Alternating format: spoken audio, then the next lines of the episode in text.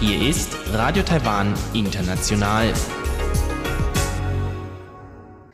Herzlich willkommen zum heutigen halbstündigen deutschsprachigen Programm von Radio Taiwan International am Sonntag, den 24. Februar. Am Mikrofon begrüßt Sie Karina Rother und folgendes haben wir heute für Sie im Programm. Zuerst das Wochenendmagazin mit Robert Stier und seinem heutigen Gast, dem Sinologen Dr. Thilo Diefenbach. Der Wissenschaftler und Übersetzer war auf Einladung des Taiwanischen Literaturmuseums in Taiwan. Auf der Buchmesse hatte Robert Stier Gelegenheit, sich mit ihm zu unterhalten. Darauf folgt das Kaleidoskop mit Chiu Behui und Sebastian Hambach. Heute stellen die beiden Ihnen traditionelle und besondere Hochzeitsbräuche in Taiwan vor. Nun zuerst das Wochenendmagazin.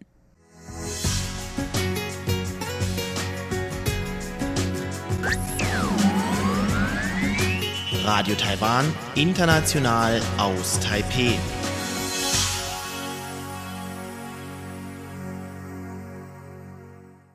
Ja, guten Tag, Herr Dr. Thilo Diefenbach. Sie sind auf Einladung des Nationalmuseums für taiwanische Literatur hier nach Taiwan gekommen. Wie kam es dazu?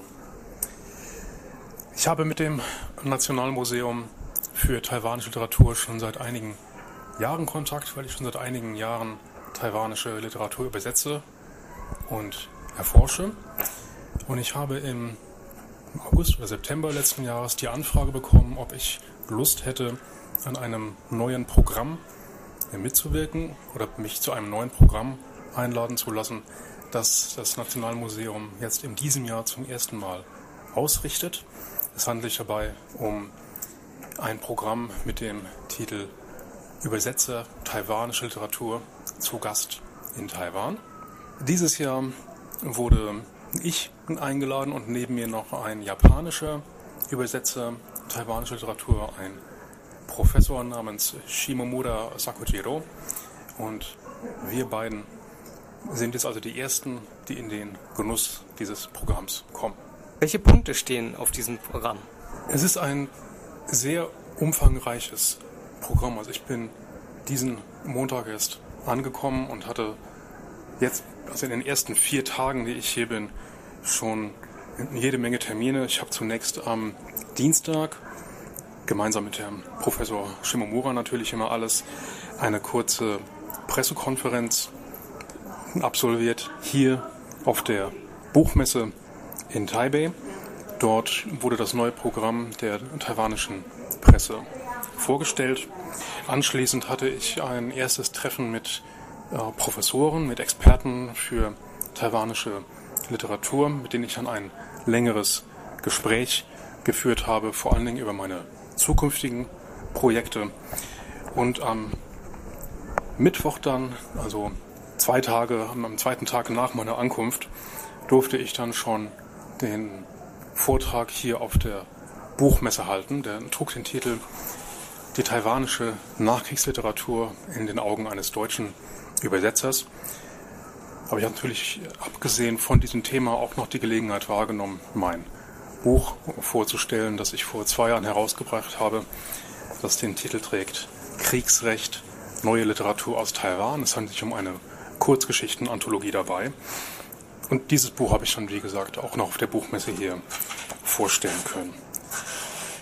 Anschließend haben wir dann noch insgesamt bislang drei Leiter von Verlagen taiwanischer Literatur kennengelernt. Auch das waren sehr interessante Gespräche. Und ich werde am Dienstag kommender Woche, also Mitte des Monats, nach Tainan fahren, wo ja das Nationalmuseum für taiwanische Literatur seinen Hauptsitz hat. Und wir werden dort weitere Vorträge halten. Wir werden auch noch nach Taidong fahren und dort eine zweitägige Übersetzerwerkstatt zu äh, veranstalten. Auch dort werden Professor Shimomura und ich noch Vorträge halten, größtenteils vor Studenten, aber auch vor anderen Übersetzern, die in den Sprachen Japanisch und Deutsch arbeiten und die sich hier im Moment in Taiwan aufhalten.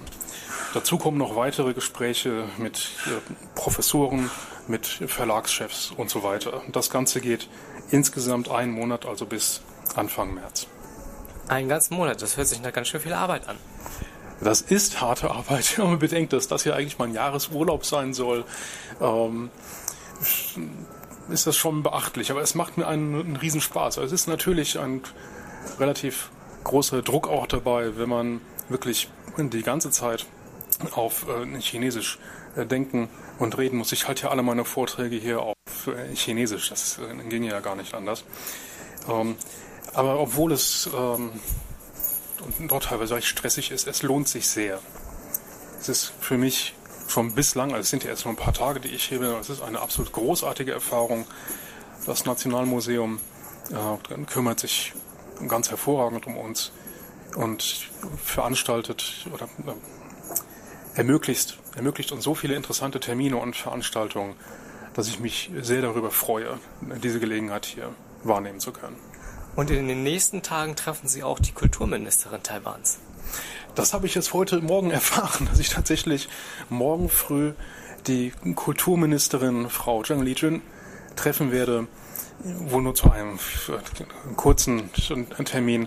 Aber das ist natürlich eine ganz besondere Ehre äh, für mich. Und ich hätte nicht damit gerechnet, dass ich eine so hochrangige ähm, Person hier treffen darf. Was sind denn Ihre nächsten Projekte?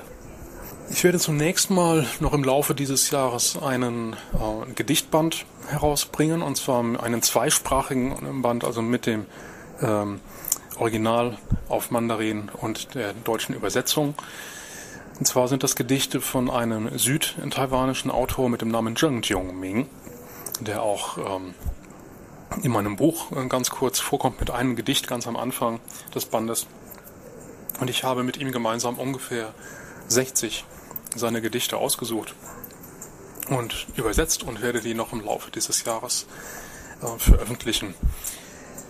Aber das eigentliche Großprojekt, das ich mir vorgenommen habe und das mich wahrscheinlich noch über einige Jahre hinweg begleiten wird, ist eine Geschichte der taiwanischen Literatur und zwar eine wirklich möglichst umfassende. Das heißt, ich angefangen von der mündlichen Literatur der taiwanischen Ureinwohner über die, ähm, die holländische Zeit und die Ming-Zeit sowie die Qing-Zeit, die japanische Zeit und die Kriegsrechtsphase unter der Kuomintang äh, bis heute. Das klingt alles sehr, sehr interessant und ich freue mich darauf, Sie nach Ihren Programmpunkten nach diesem Monat wieder interviewen zu können und Sie zu fragen, wie es denn gelaufen ist. Darauf freue ich mich auch. Vielen Dank. Vielen Dank.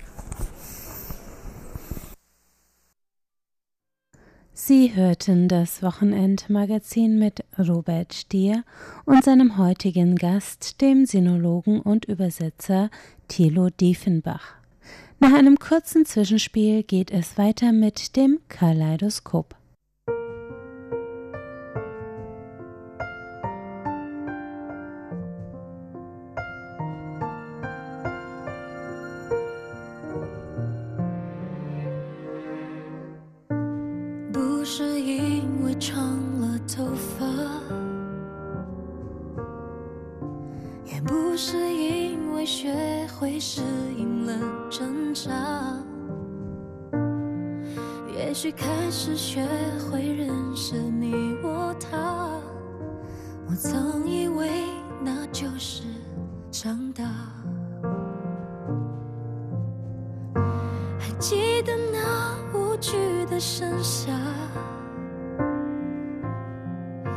还记得吗？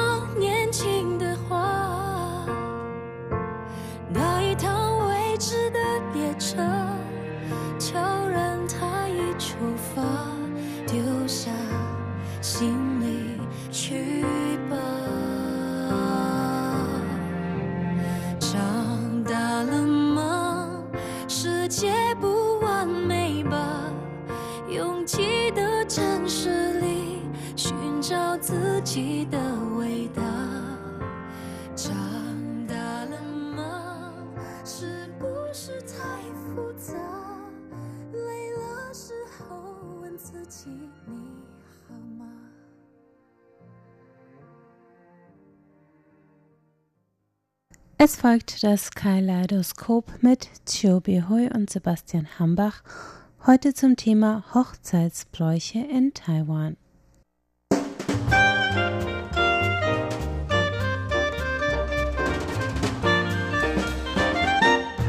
Herzlich willkommen, liebe Hörerinnen und Hörer, zu unserer Sendung Kaleidoskop. Am Mikrofon begrüßen Sie Sebastian Hambach und Chobi Hui.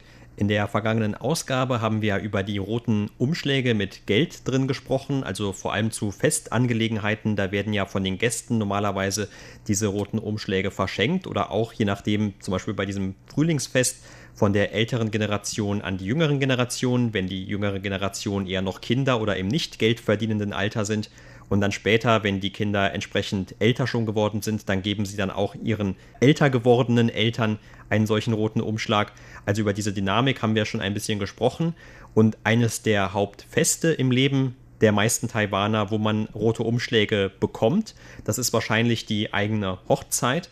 Heute wollen wir ein bisschen sprechen weiter über neue und ältere Hochzeitsbräuche, die es in Taiwan gab oder auch heute noch gibt. Also in der modernen Zeit ist natürlich alles ein bisschen verwässert, ein bisschen vereinfacht und man hält sich vielleicht gerade auch in einer Großstadt wie Taipei nicht unbedingt immer an diese alten Traditionen. Aber es gibt doch noch die ein oder andere Besonderheit, die zum Beispiel eine Hochzeit in Taiwan von einer solchen in Deutschland oder in Europa, in den USA oder wo auch immer unterscheidet.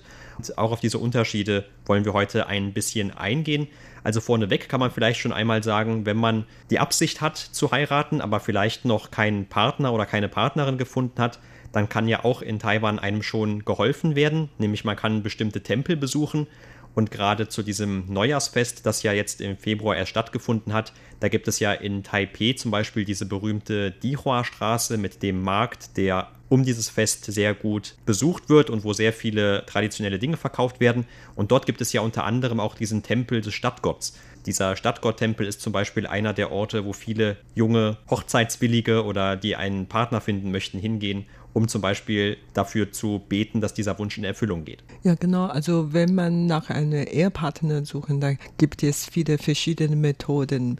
Man kann ja zum Beispiel eine App oder mehrere Apps runterladen und dadurch kann man eine oder mehrere Partner finden. Das ist eine Möglichkeit. Und die zweite Möglichkeit ist natürlich, man sich bei den richtigen Eheagenturen melden und dann wird man dann vermietet. Oder natürlich in diesem Fall bei einem Tempel und der Gott kann ihnen dann helfen, nach dem Partner zu suchen und so weiter. Also auf verschiedene Kanäle kann man sich bemühen, einen Partner zu finden, aber so einfach ist das natürlich nicht. Und so, dass es in Taiwan noch sehr viele alleinstehende Leute, die nicht geheiratet haben oder auch nicht heiraten möchten. Du hast ja vorhin gesagt, dass man zum Beispiel nach Taiwan kommen könnte und die Gottheiten ihnen dabei helfen kann, einen Partner zu finden. Aber wenn sie wirklich eine Hochzeit in Taiwan veranstalten möchte, das ist natürlich auch ganz nett, weil man hier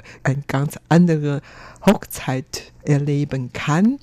Aber auf jeden Fall werde ich von vornherein Sie davor warnen, weil die Hochzeit in Taiwan eigentlich ein bisschen komplizierter oder sehr kompliziert ist und das kann auch viel Geld in Anspruch nehmen. Und daher, wenn Sie tatsächlich in Taiwan heiraten möchten, dann müssen Sie vorher zweimal überlegen, ob die wirklich in Taiwan heiraten möchten. Auf der anderen Seite, wenn man in Taiwan heiratet und heutzutage, dann bekommt man natürlich sehr viele schöne Fotos, schöne Hochzeitskleidung, Banketts und schöne Atmosphäre und so weiter. Und dann bekommen sie natürlich dann bestimmt eine sehr schöne Erinnerung für ihre Hochzeit. Genau, aber wie gesagt, also zuerst einmal muss man ja einen Partner finden und es gibt ja auch in Taiwan einen sogenannten Ehegott, nämlich der alte Mann im Mond, der wohl dafür zuständig sein soll, also ein Gott, der im Mond wohnt oder wie auch immer und der einen roten Faden spannt zwischen den Liebenden, das heißt also in gewisser Weise schon als eine Art von Vermittler auftritt. Wenn das jetzt aber aus irgendeinem Grund nicht genügen soll, dann gab es ja auch in früherer Zeit, aber auch heutzutage noch diese sogenannten Heiratsvermittler. Also das ist eigentlich eine sehr gebräuchliche Art auf jeden Fall gewesen.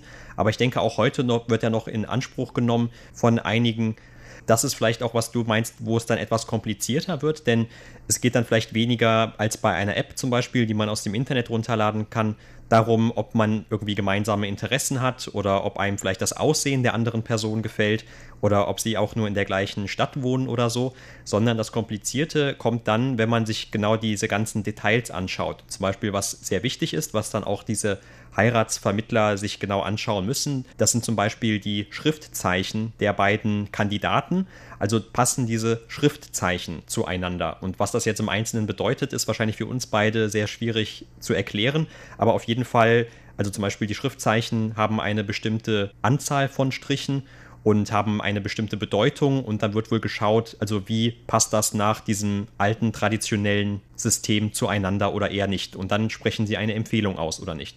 Ja, genau. Die sogenannte Schriftzeichen heißt nicht wirklich die Schriftzeichen, die beide auf dem Papier niedergeschrieben haben, sondern heißt das die Charakter bzw. das Schicksal von den beiden Kandidaten. Also im Voraus werden das Schicksal oder der Charakter von den beiden durch eine Wahrsage oder den Tempel überprüft werden, ob die beiden zueinander zurechtkommen könnten und ob die zusammen anpassen könnten. Und wenn ja, können die beiden richtig vermietet werden und dann vielleicht wird eine Liebe aus den beiden erwachsen. Und das heißt, schon im Vornherein wird dann richtig geprüft, ob die beiden Familien, der Partner zusammenpassen, standesgemäß oder dann ob der Charakter anpasste und wirtschaftliche Lage und dies und das, ob das alles zusammenpasst. Genau, und da gibt es ja auch noch diesen Aspekt der Astrologie, kann man fast schon sagen. Also das ist sehr ähnlich. Wir haben ja jetzt zum Beispiel gerade das Jahr des Schweins. Das heißt also, Menschen, die jetzt in diesem Jahr geboren werden, die haben dieses chinesische Sternzeichen sozusagen von dem Schwein.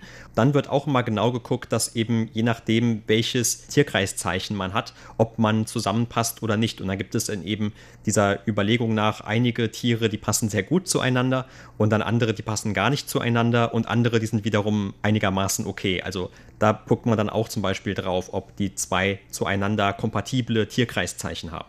Ja, und wenn man durch diese alle Mechanismus den richtigen Partner gefunden hat, kommt zu der Frage, ob man heiraten möchte und so. Und wenn man tatsächlich heiraten möchte, da gibt es natürlich noch viele, viele Aufgaben, die man erfüllen soll. Zuerst wird eine Verlobung veranstaltet und dann nach einer bestimmten Zeit dann eine Hochzeit und so weiter. Das alles ist gar nicht so einfach wie in Europa, sondern hier gibt es ja verschiedene Bräuche und viele Zeremonien, die abgehalten werden sollen. Daher, wir wollen noch kurz darüber sprechen. Also die Verlobung wird veranstaltet äh, von der Brautseite. Zum Beispiel Verlobungskuchen muss besorgt werden oder die verschiedenen Zeremonien und Kleidungen. Und es gibt immer noch welche Mitgift soll auch vorbereitet werden und dies und das. Also kann wirklich sehr kompliziert sein, aber heutzutage kann man auf Verlobungszeremonie verzichten, wenn man nicht so viel Zeit hat oder wenn man Umstände alle sparen möchte, kann man das sparen. Und mit anderen Worten ist Verlobung in der heutigen modernen Gesellschaft eher so unwichtig, aber die Hochzeit muss natürlich richtig festlich gefeiert werden.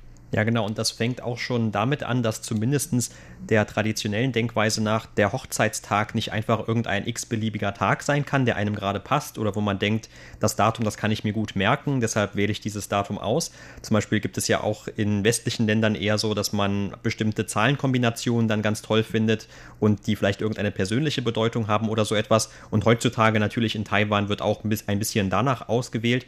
Aber traditionell müsste man dann eigentlich erst immer schauen in diesen chinesischen Almanach, also welches Datum ist überhaupt geeignet geeignet für eine Hochzeit.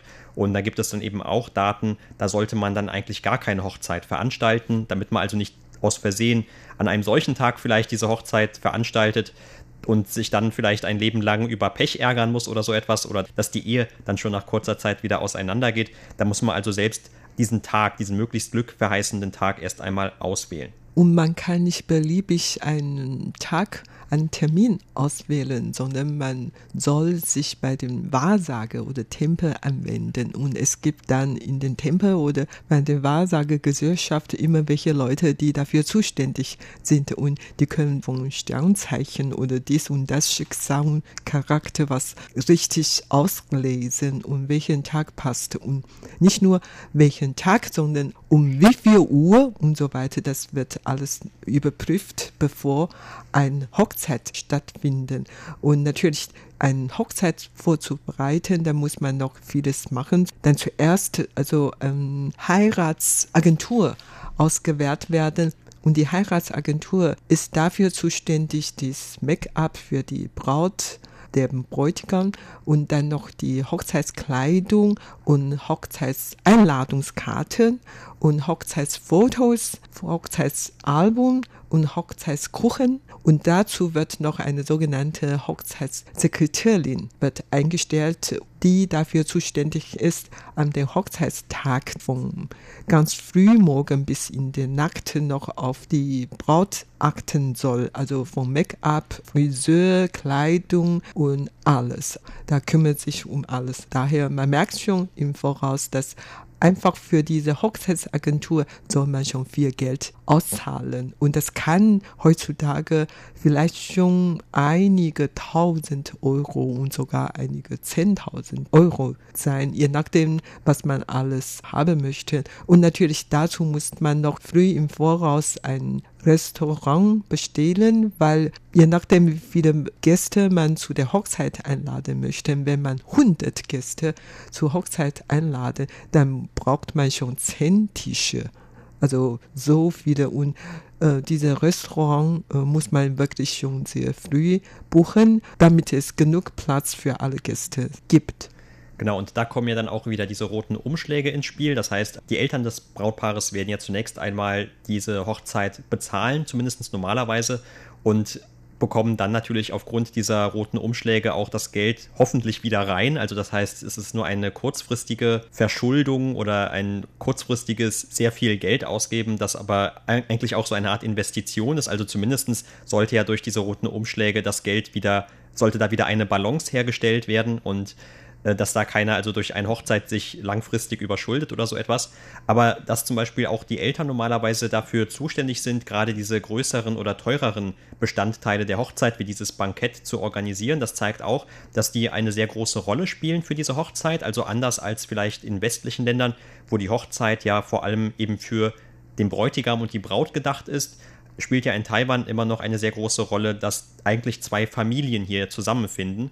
Und zum Beispiel traditionell bei eher traditionellen Familien sicher auch heute noch, da gibt es noch eine andere Zeremonie, nämlich dass die Braut dann erst einmal den Ahnen der Familie ihres Mannes ihre Referenz erweist, zum Beispiel indem sie eine Räucher, ein Räucherstäbchen anzündet vor diesem Hausaltar, den es ja oft gibt in noch vielen Häusern, zumindest in Süd- und Mittel-Taiwan. In Taipei hat man ja oft keinen Platz mehr dafür, aber hier wahrscheinlich gibt es auch noch eher traditionelle Wohnungen und Häuser, wo das der Fall ist. Und das zeigt ja dann auch, dass die Frau normalerweise ja die Familie von ihrer eigenen Familie verlässt und dafür dann eben zu einem Bestandteil der Familie des Mannes wird, auch wenn der Name ja normalerweise nicht geändert wird. Der Nachname bleibt normalerweise in Taiwan gleich. Trotzdem hat man so diese Vorstellung, dass die Frau eben ihre eigene Familie verlässt. Und wir hatten ja zum Beispiel auch bei diesem Frühlingsfest jetzt Anfang Februar diesen zweiten Neujahrstag und das ist ja dann der Tag, wo dann die Frau einmal im Jahr traditionell noch einmal zurück nach Hause fahren soll, um dann eben wenigstens einmal im Jahr zu ihrer Familie zurückzukehren. Aber heutzutage, wie gesagt, ist das auch nicht unbedingt immer so streng. Also das heißt, natürlich sehen die auch ihre Familienmitglieder und Eltern den Rest des Jahres über. Aber wie gesagt, also traditionell zumindest spielt noch diese Ahnenverehrung auch eine gewisse Rolle bei der Hochzeit. Ja, Falls man die Hochzeit so veranstalten möchte nach allen alten Sitten Gebräuche, dann kann alles natürlich sehr kompliziert sein. Wie du vorhin gesagt hast, man muss nicht nur seine eigenen Eltern Bescheid sagen, dass man heiraten soll, sondern auch seine verstorbenen Vorfahren oder auch im Tempel das alles ankündigen.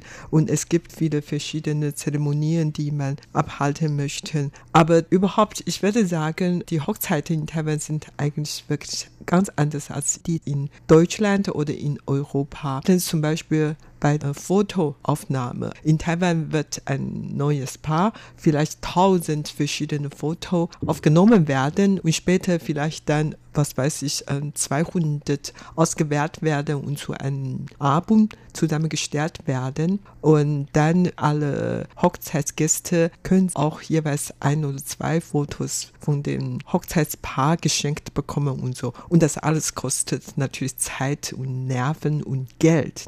Und das ist zum einen, also ich werde einfach behaupten, dass die Hochzeiten hier viel komplizierter als in Deutschland, in Europa sind. Und dann, wie gesagt, man muss vorher nach dem Schicksal oder Sternzeichen das alles fragen oder überhaupt man lädt sehr viele Gäste ein zu einer Hochzeit. Also in Deutschland wird man normalerweise eigentlich eher so in engem Familienkreis eine Hochzeit oder eine große Party veranstalten, aber hier in Taiwan die Bekannten oder sogar Arbeitskollegen, Arbeitschefs oder Nachbarn oder den Freunden der Eltern und weit entfernte Verwandten werden auch immer dazu eingeladen zu einer Hochzeit. Und daher bei einem Hochzeitsbankett, da kommen normalerweise mindestens 100 Gäste und oft auch so 1000 Gäste. Die Braut werden auch immer sehr viele verschiedene Kleidung an. Man hat eine ganz weiße Brautkleid und dazu noch verschiedene sogenannten Abendskleidung. Also bei der Hochzeitsessen wird die Braut mindestens drei, vier verschiedene Kleider oder Trakten anziehen oder wechseln. Und bei der Hochzeitbankett wird auch oft auch noch gesungen oder getanzt und das ist wirklich dann anders als in Deutschland oder in Europa. Und man heiratet meistens im Restaurant und nicht in der Kirche und so. Ja, also zumindest dieses Bankett findet dann statt, aber eigentlich heutzutage zählt natürlich auch für die Eheschließung das, was man auf dem Standesamt unterzeichnet oder in diesen Registrierungsbüros und nicht unbedingt, ob man jetzt dieses Bankett hatte oder nicht, aber das gehört natürlich für die meisten dazu. Oft ist es auch eigentlich gar nicht der gleiche Tag. Also das heißt, dass das Brautpaar schon ein Hochzeitsbankett haben kann, vor allem in der heutigen Zeit, aber sich vielleicht gar nicht wirklich vermählen lässt, indem es dann eben zu diesem Büro hingeht. Also ich kenne einige Beispiele schon, wo das dann nie geschehen ist und streng genommen sind sie ja dann eigentlich nicht verheiratet, obwohl diese Hochzeit in Anführungszeichen, diese Zeremonie schon stattgefunden hat. Aber das ist dann auch, wie gesagt, der Einfluss der modernen Zeit, dass vieles sich etwas verändert hat. Zum Beispiel auch diese Fotos, die extra angefertigt werden und die dann auch schon bei diesem Bankett normalerweise zu einem Teil ausgestellt werden, groß ausgedruckt natürlich oder auch auf kleinen Visitenkarten dann teilweise zu mitnehmen. Das ist ja eigentlich auch eher eine neuere Tradition, die aus Japan auch nach Taiwan etwas übergeschwappt ist. Aber wenn dieses Hochzeitsbankett schon so groß ist, dann kann man sich schon vorstellen, dass alles recht gut immer durchorganisiert sein muss. Und sehr interessant finde ich auch an diesen taiwanischen Hochzeiten als Gast zum Beispiel, dass man eigentlich nie sehr lange dort ist. Also es gibt ja meistens nur zwei Zeiten für eine Hochzeit. Das eine ist die Mittagszeit und das andere dann die Abendessenszeit. Das heißt also entweder findet die Hochzeit mittags oder abends statt und dauert dann meistens eben so lange auch nur, bis der letzte Gang wirklich auf dem Tisch stand und alle satt gegessen sind, also wenn man bis zum Ende bleibt. Und danach ist das eigentlich auch schon vorbei. Das heißt also, so ein Zusammensitzen mit Familie und Freunde, das gibt es eigentlich nicht wirklich unbedingt an dem Tag, wo man dieses Bankett hat. Und der Hochzeitstag sozusagen, der ist also wirklich von morgens bis abends schon sehr chaotisch oder sehr voll durchgeplant. Ja, aber trotzdem können Sie gern nach Taiwan kommen, um hier zu heiraten. Wie gesagt, da bietet immer schöne Hochzeitsfoto an oder dann kann man auch natürlich sehr schöne Hochzeitskleidung anziehen und man fühlt sich wirklich wie ein Superstar in Taiwan bei der Hochzeit. Also die Braut wird so stark geschminkt und so ähm, auf jeden Fall. Manchmal erkennt man die Beteiligten nicht so richtig wieder auf den ersten Blick. Das stimmt schon.